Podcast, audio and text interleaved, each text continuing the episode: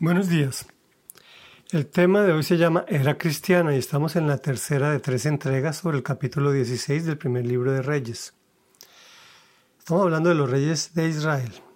Y dice así, en el año 38 de Asa, rey de Judá, Acab, hijo de Omri, ascendió al trono y reinó sobre Israel en Samaria 22 años. Acab, hijo de Omri, hizo lo que ofende al Señor más que todos los reyes que lo precedieron como si hubiese sido poco, el cometer los mismos pecados de Jeroboam, hijo de Nabat, también se casó con Jezabel, hija de Et Baal, rey de los Sidonios, y se dedicó a servir a Baal y a adorarlo. Le erigió un altar en el templo que le había construido en Samaria, y también fabricó una imagen de la diosa Aserá.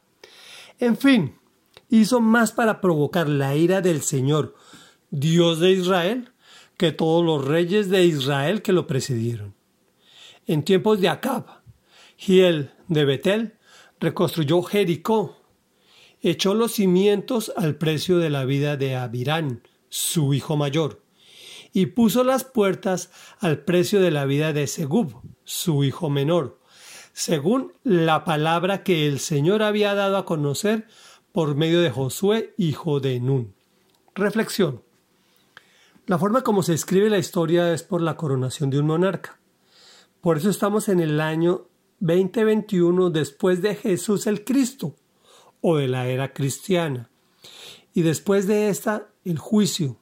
Por eso decimos año 2021 DC, después de Cristo, o AC, antes de Cristo, cuando queremos referirnos a una etapa de la historia de la humanidad, puesto que Él es Rey de Reyes y Señor de Señores.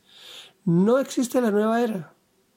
No te dejes creer en tonterías.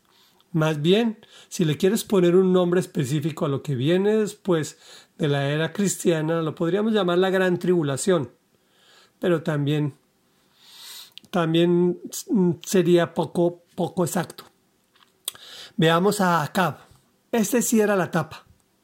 Construye una de las ciudades más pecaminosas que ha existido. Samaria. De paso, se casa o se casó con Jezabel. Esta sí era mala mujer, como lo veremos en próximas entregas.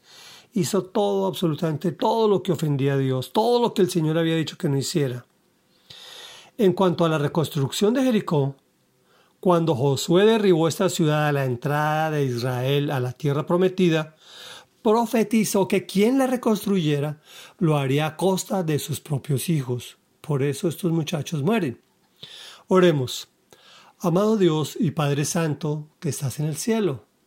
Santo, santo, santo. Tú eres Rey de reyes y Señor de señores.